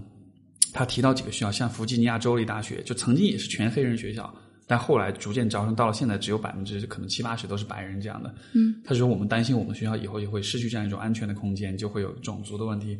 然后就很有意思。但是同时又有另外一些黑人又觉得，哎，这是一件好事情。就实际上当这个人来的时候，我们不了解他，我们觉得他就是个白人小孩，我们都很讨厌他。但是当我们和他互动接触了之后，我们发现这个人其实挺酷的，就他其实挺 OK 的，他其实挺好的。然后那个白人他也说，我跟这些同学们聊了，有了认识了之后，我才发现其实大家没有我想的那么的有敌意，就是我们其实是可以可以共处、可以相处的。所以就就说到种族，我就想到这个片，我就觉得很有就很好玩，就因为种族的问题在媒体当中永远都会是一个一个热点，一个被可以说是被放大了的一个点。但是种族的问题对于个体来说，我觉得一定程度它就就它更多的是一个我是一个人，你是一个人，我们去了解彼此是什么样的人，种族就只是身份的一个部分吧。所以，对，反正我就想到这个片了，我就觉得那个那样的一个场面还蛮有意思的。哎，这个片是蛮有趣的，对，因就为视角不一样嘛。视角非常的不一样。对，因为一般的视角都是黑人在一个白人居多的社群里面被歧视，嗯，但现在发生的这个事情，包括这个主持人他很贱的，就是他会问这些黑人，他你们觉得这是反，就是这是 reverse this 呃 racism 嘛？就说是反向的种族主义吗？就会会故意去就就是问这种有点有点挑挑拨离间的这种问题吧？有一点对，所以啊，那我相信这个年轻人他的个性可能是到任何一个地方，他应该都能跟当地的其他人建立起来连接。估计这不是一个种族跟种族之间的关系，应该是不同的个性的人跟不同的个性的人之间的关系。他说他那个呃。反而是，如果那个白人足够多，多到数量开始略微可以跟另一个种族类似的时候，有可能问题会彰显出来了。是是是是，他的那个片子里就有一句话，我就觉得讲的特别好。他就说，主持人就问他说：“你作为一个白人，你觉得你你你觉得你在这里有归属感吗？”他的回答是：“嗯，只要我有努力的在工作，努力在学习，我就会有，就这么简单。”然后觉得啊，好正能量。主持人还挺会问问题，因为那主持人也是个黑人嘛，但他是那种就站在一个中立的角度，想要去想要去挑点事儿那种，但实际上他给的答案，我觉得都还蛮棒的。所以就如果我就在想说，如果是嗯类似的角度，其实我不知道，我开个脑洞啊，就比如说这种，比如说比如说这种。虽然我们的国家可能种族不是一个非常明显的，就可能比如少数民族什么，但是可能没有那么强的那种冲突。但是我在想，比如说不同思维方式、不同价值观念的人，如果比如说把他们人为的混在一块儿，强迫他们去和彼此去互动，或者说甚至是生活、工作、学习在一起的话，谁知道会发生什么事情呢？也许这反而会让有些人开启一种新的视角，说：“哦，OK，原来。”原来属于这个阵营的人，其实好像也没有我想的这么糟糕，你懂我意思吗？就是那种人们都会本能的去喜欢这个，在呃社会心理学有一个叫做什么，就是就是你你你你接触一个人接触的越多，你会越喜欢他，那个叫什么什么效应来着？就熟悉了以后，曝曝光效应吗？还是叫什么效应来着？我忘了，可能是曝光效应，对，就是不太擅长记名。OK，就是反复的曝光，你就会。你接触，就像比如说那个美国的竞选，为什么要不断的打广告？因为你经常看到这个人，你就会你就会更喜欢他。所以就说，好像人都会本能的喜欢经常见到的人。那当你的生活圈子里全部都是跟你志同道合的人，另外一波的人你从来很少见的时候，你当然会不喜欢他。所以也不一定不喜欢吧，就是不熟悉，所以保持距离吧，对吧？哦，如果一个人会不喜欢跟自己不一样的人，那估计跟自己一样的人他也会不喜欢的。这个不喜欢，估计也不是差异，不是价值观差异造成的，可能是他别的造成的吧。嗯，我我想起前几天有一个我有一个朋友，然后他是台湾人，然后他的我们说他的前任，然后说你为什么跟他在一块儿？他前任是东北人，他说我就觉得他说话的口音很可爱啊，是蛮 可爱的，嗯嗯，就。这个这个口音差的这么大，你居然会喜欢，这就是一个反例吧？就觉得，因为人们都会喜欢跟自己比较接近的，但是他会喜欢他。我说天哪，然后你好这口啊？啊，可 真的还挺可爱的。对，那就可能每个人的那种那种，因为一般我理解，可能就呃呃，就是可能偏南部的人可能会，就南方的人可能更偏向于。喜欢南方，我不知道啊，就是我觉得可能有这样一种偏好，就南北之间可能多少会有一些差异跟不同。可能上我们上一个年代的人会这样吧？会吧？对，嗯，对因为我们这一代人其实已经因为互联网啊，因为什么，已经在不断的接触跟自己不一样的人了。所以可能我觉得也也也也是，也许也是因为这样的缘故，就是可能从观念上、从认知上，可能比较新或者比较开放的观念，可能都还是从。大城市当中出来会会出的早一些，因为在大城市当中移民比较多，所以说五湖四海人聚在一起之后，可能大家的对彼此的这种认识观念都会创新的点可能会比较多吧。不过我觉得像小所谓的小城市那些地方也会有大的社会变革性的东西出来，因为有很强的需求，有需求也会有变革，只不过可能传播性一开始不太容易那么强。没错。哎，你有听过那个是就是呃那个美一个老美的 Thomas Thomas Thomas 什么时候我忘了，他研究大大米跟水稻的那个哇，在知乎上看到了，对吧？他中文说的真好啊！对对对对对，嗯，我觉得那个我觉得那个研究非常非常的有意思，就确实是以前就他就真的是情理之中意料之外的一个研究。就是如果大家不了解的话，这个老美他研究的是什么呢？就是呃，因为跨文化心理学里面讲的就是。个人主义跟集体主义，啊，这是两种不同的文化取向。呃，北美、欧美国家的人是偏向于，就被欧美文化是偏向于个人主义文化的。在个人主义文化里面，人们强调的是个体；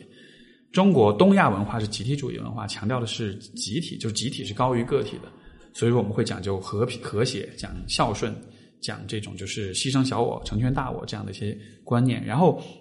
但他的研究是说，在中国啊，其实南北方也是有差异的。然后北方人其实他的价值观会更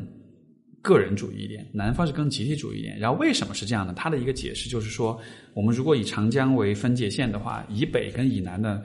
耕作的模式是不一样的。以南是耕种水稻，而水稻的生产其实是需要整个村落。大家族包括整个村落是有很强的合作，嗯，这样子的话，我们才有可能就是做好这个生产工作。而在北方的话，其实生产工作相对来说是不需要那么强的合作的。包括就是啊呃，有一个延展的观点，就是说在北方这种就是会呃那个叫什么来着？就是到了这个收割的季节，有些人他会去呃。去到就是家乡之外的地方去帮忙去收割，然后以此来赚钱。嗯，所以就是说，呃，他的这个解释是北方的人的性格相对来说会比较热情好客一些，因为那个时候人口的流动就已经比较大了，因为我们会迎接很多外来的人去就帮我们收割收割小麦。嗯，然后所以说这个，但是在南方的话，所有的整个的生产过程其实都是由。本族群或者是本村落里面的人来完成的，所以它更价值观上更强调集体主义的这种价值观，而北方就是更个体主义。然后就，嗯，呃，这个他提起另外一个类似的研究，他的这个他选的这个变量很有意思，他选的是什么？是那个汶川地震的时候，全国各地的捐款的数量是吗？对，就会发现说，好好，他就是会发现说，好像偏北方的。这个城市，它的这个捐款的数量好像就会就会更更多一些，他会更愿意去啊，具体的，好像是有不同的几个变，我我具体我记不太清楚，反正就他找了几个很有意思的变量，然后就去看说南北之间的这种差异，他最终就是归结到其实就是生产方式的这种这种差异上面，所以 觉得哇，这种非常非常有脑洞的这种研究。作何评价？在你们这算是社会心理学吧？社会跟文化的这个算吧。对，没仔细看过那个研究。不过他选的这个点还蛮有意思。我也我不是特别清楚为什么他选的是汶川地震的捐款数量。这是另外一个研究，这不是他的，是另外一个就是相关的一个讨论。对他选了不同几个变量，其中一个是这个，但那个就那个论文我没有仔细看，所以我没有看到他那个。那个捐款数量到底是怎么样一个分布，但是大概是这么一个意思。嗯不过这个研究也有一个小的问题，就是它没办法通过重复来验证整个过程。啊它它跟进化心理学有类似的地方，就是大家都是在猜想和演绎这个过程。我们没有办法让一群人重新生长啊一遍，控制整个它的环境，让一群人去种水稻，一一群人种小麦，就做不了这事情。嗯就有可能是这只是后知后觉找出来的一种人为构建出来一种规律，但它不一定就是真的能解释这个现象。对，万一是那种比如说更善于、更喜欢合作的人，他迁移到了南方，大家一起种水稻啊，那个就。个人主义更强的人，他选择了啊另一方面，就他不一定是后天形成，有可能是在最初有这么一个分流，就不清楚这个过程。对对对对对，有一个类似的说法，就是为什么美国人都很乐观，就是因为当年去。当年会选择从欧洲去美国的，对对对那应该都是人群当中最乐观的一波人吧？你身无分文，你去一个未知的大陆，然后你觉得啊，我去了这里应该会过得不错吧？所以就有选择性的，所有的乐观的人全部都移，全国各 全世界各地乐观的人全部都移民到美国了。所以是，所以是是有这样的可能性的。但他这个研究还蛮有趣的，对对，而且他中文说的真的好棒啊！我我觉得就是，我觉得就是这个研究，我就带来一个启发，就是说人其实是会蛮受到你你的生活方式的影响的，就是你人际关系也好，文化也好，跟你每天的日常的生活，我觉得有很大关联。嗯，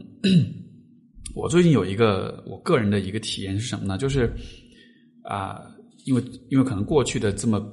大概半年到一年左右，基本上就是我都是比较宅在家里，就是主要是咨询、写东西这些为主，就出去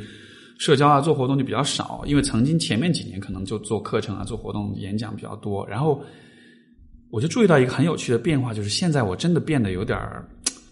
就我真的就会觉得我好像不擅长社交了那种感觉。就实际上从能力上来说，其实不是这样的，但是人的那种感觉就会很真实。我就真的觉得，哎，我好像有点不善社交，我好像有点抗拒社交的感觉。包括就是比如说最最近有几次，就是跟不同人去，比如去参加一个什么活动或者什么，然后在那个场合里就觉得特别特别不自在，然后特别不自在，完了我觉得就很想逃，你知道吗？就很想社交恐惧那样的。但是我逃了回去之后，我觉得，哎，不对啊，其实。我以前好像不是这样子的，就好像怎么突然就隔了一两年的时间就变了，所以后来我就会去反思说，这个真的有可能就是你处在一个什么样的环境里久了之后，就好像是你整个人的心理、你的对自己的认识，它都会相应的做调整来适应这个环境。所以说那种变化就是，就就还真的还蛮 那种对比，真的还蛮强烈的。因为曾经是有各种讲课，就其实是很在跟大家交流，这是很舒服的一件事情。但是现在就变得就觉得，哇，觉得好好受不了，想要逃走。所以就对啊，你社交能力明明那么强，你会这么想自己，还稍微有点意外。所以这不是一个客观的评价，这好像是一种感觉，就是是一种是真的觉得自己不擅长呢，还是只是在抗拒啊？抗拒，就不是不擅长，就是如果你要自我评估的话，可能不会，我真的不会真的说啊，我很不不懂，但是就那种感觉就真的会很抗拒。所以我就延展出来的一个点就是，比如说有的人觉得他不善社交，他比较内向，他这个呃或者他觉得他自己情商低或者怎么着的，但是到底是因为你真的实际能力低，还是因为其实你的生活当中本身就缺少比较多的社交的这种体验？所以，就你不经常做这件事情，你对这件事情就会有产生抗拒。而当你抗拒的时候，你对自己的这种不认可跟怀疑，其实就有可能会被放大。完蛋了，那那我已经好久不怎么去社交了。嗯嗯嗯，对，所以我不知道吧，就是我就我就想到这一点，我就觉得说，好像人对自己的那种评价，其实还蛮不靠谱的，就还蛮容易被一些莫名其妙的因素所影响的。啊，是因为我们的评价会跟自己的感受挂钩，对，没错，是挺容易被影响的。是，所以我们还要再回到你的那个话题，就是最近读什么书？不就就我我其实想问这么一个问题，就是如果让你选一本，就一本啊，现在为止对你来说最有影响的书的话，一本真的还是蛮难的。所以对夏洛的网吧，啊，是吗？哦，为什么？我觉得夏洛的网是因为我回了一我回忆了一下，是我为什么会选择做现在自己。后来想了一下，应该是很小的时候，这个故事对我的冲击好的影响好像不能叫冲击，这这这个故事对我的启发和影响是比较大。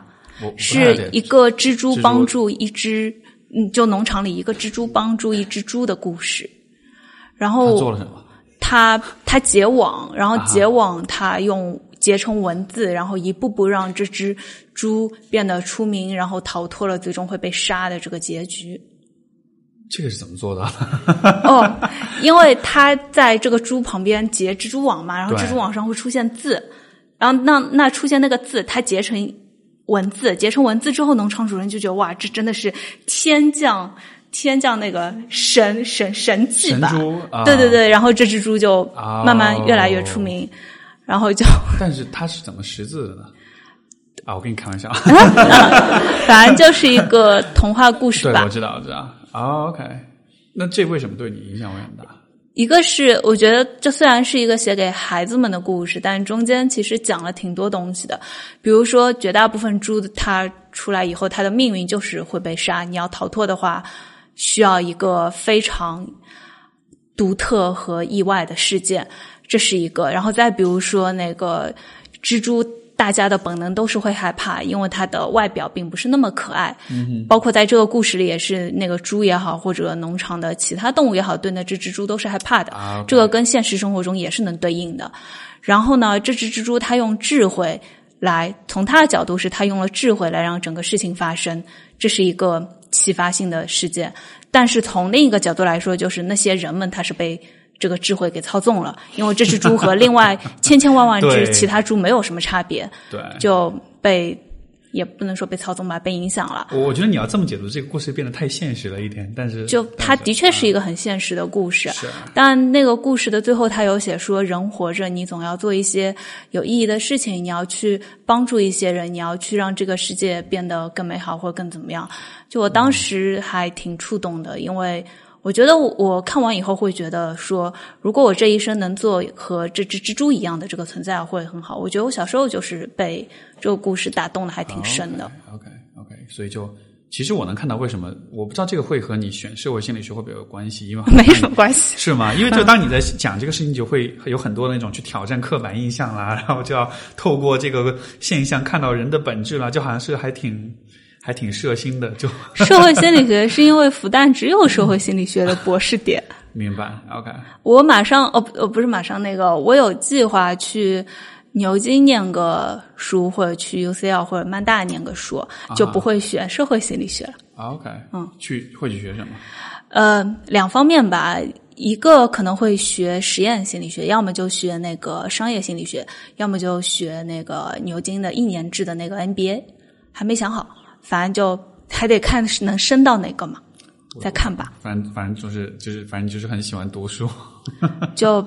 觉得应该用另一个领域的领域的框架或者体系也好，再来拓展一下。如果如果要彻底的跳出心理学呢？你有你有想过这件事情吗所以，如果升牛津升成功的话，就是 MBA，那就跳了心理学了。？OK，因为嗯，其实这其实是我最近会有的一种开始有一种反思，就是心理学有没有可能其实是还是蛮局限的，他看待人的方式还是。呃，我觉得是有一些，也不能说盲点，就是是有一些，因因为我这样的印象可能主要还是来自我身边的同行，就是说大家看待，因为心理学是一个，它是一个其实很怎么说呢？它是一个很相对来说很完善，或者说是很，就相对比较，就是你如果你是学这个的，你你的整个世界都可以被这个学科所解释。解释不了啊。不，但我意思是说，就嗯不是说客观上能不能解释，只是说学这个的人会觉得好像什么事儿都可以拿心理学来解释一下，所以说其实就有点会，就我不知道你，就我身边会有会，我觉得不少人会有这样的倾向，就是他会一切东西都把它心理学化，你懂我意思吗？就所有的问题他都是要把心理学的视角套用上去去看，我不能说这样一定是错的，但是 我就会想，这样会不会让我会不会让我错过一些什么东西？明白我意思？嗯，我觉得任何生活中任何只从一个学科的角度去看的话，多少都会受局限。但学科本身都在发展，所以而且我觉得心理学到现在才刚刚起步，它离真的再发展和再就整个再扩大还有好长一段路。然后大家可能会觉得说，心理学是最好的解读人或解读人性的这个学科吧？对，但同时像。经济学，还有像法律，还有像现在发展起来的生物科学、基因科学等等，我觉得它本身也是一个非常好的角度。是，所以可能再学的多一点吧。但心理学我依然是觉得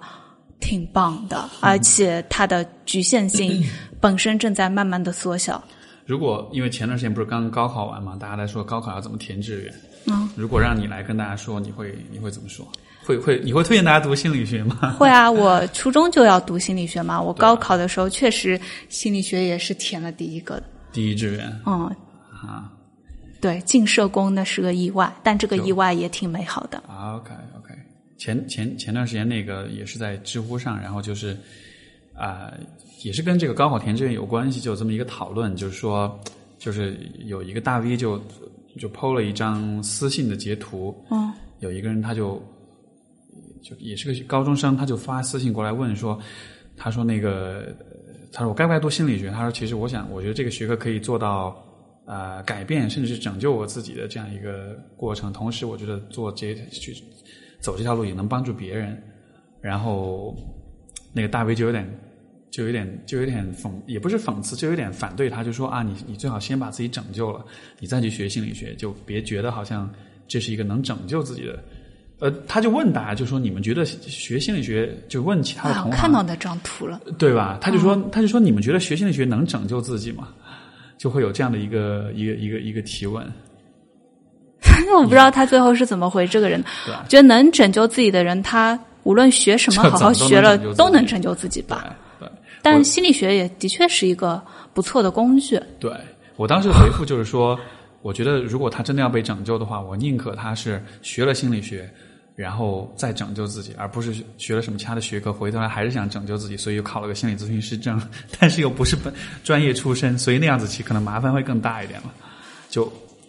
对，不知道哎，我不知道那孩子问这个问题是为什么。我觉得就是点，我觉得重点是在于说，至少你选的是一个这个学科是一个能够给你机会去去想关于人的事情的一个学科。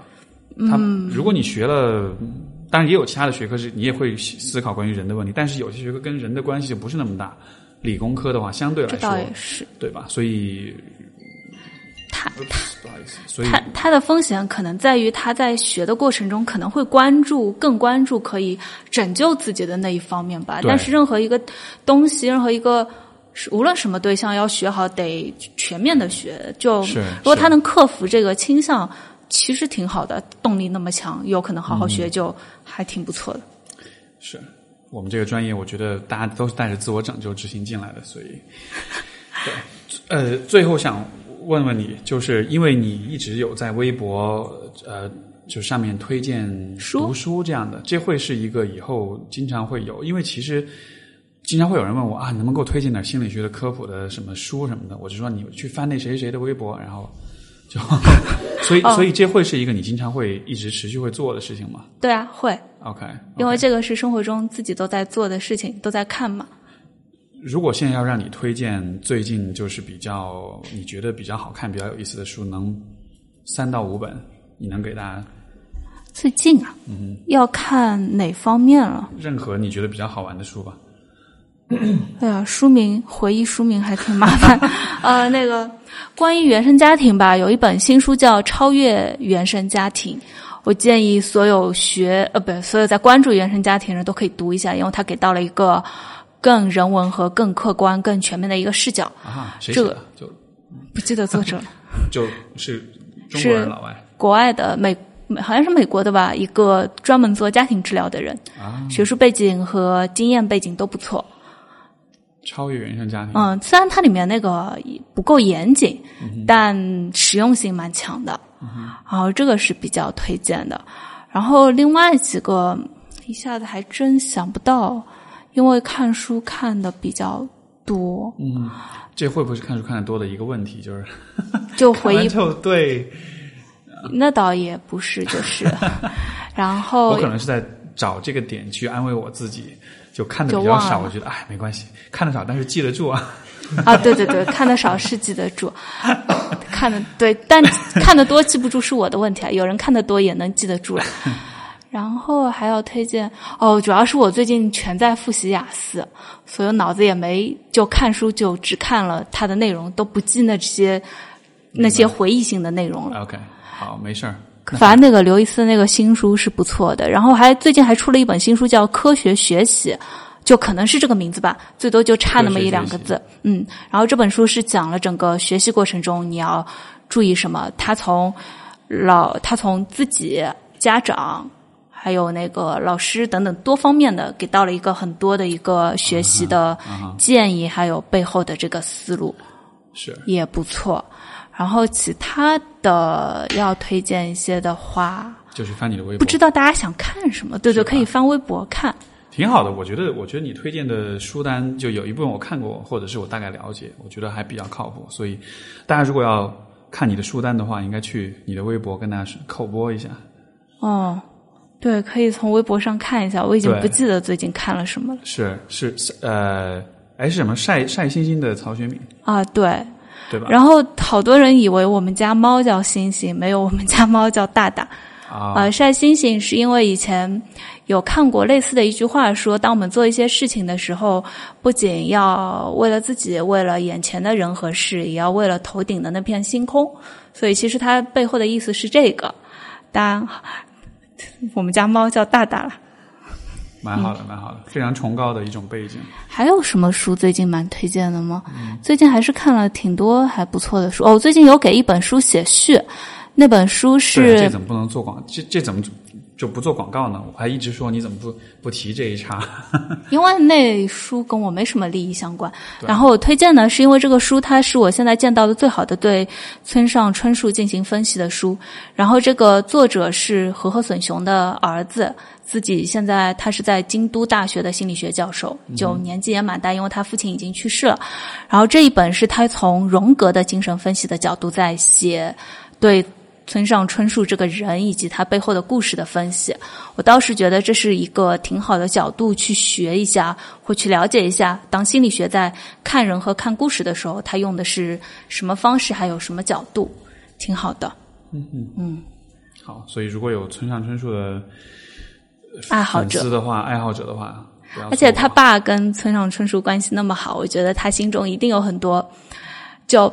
他儿子肯定接触了很多村上春树，就他没有对外说的一些事情，一些很很个人化的事情吧，但他不会写出来，但这个一定反映在了他写的内容中间。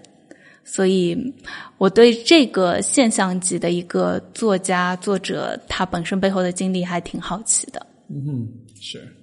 好的，那就呃，所以你的。微博是晒星星的曹学敏，嗯，知乎是曹公子，曹公子，OK，好多人以为是男生，是，好的好的，那就各位感兴趣了解更多的好书推荐，或者是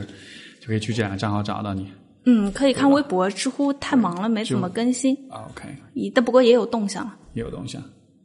好吧，那我们今天节目先到这儿，感谢，谢谢大家，也谢谢各位的聆听，好，拜拜，拜拜。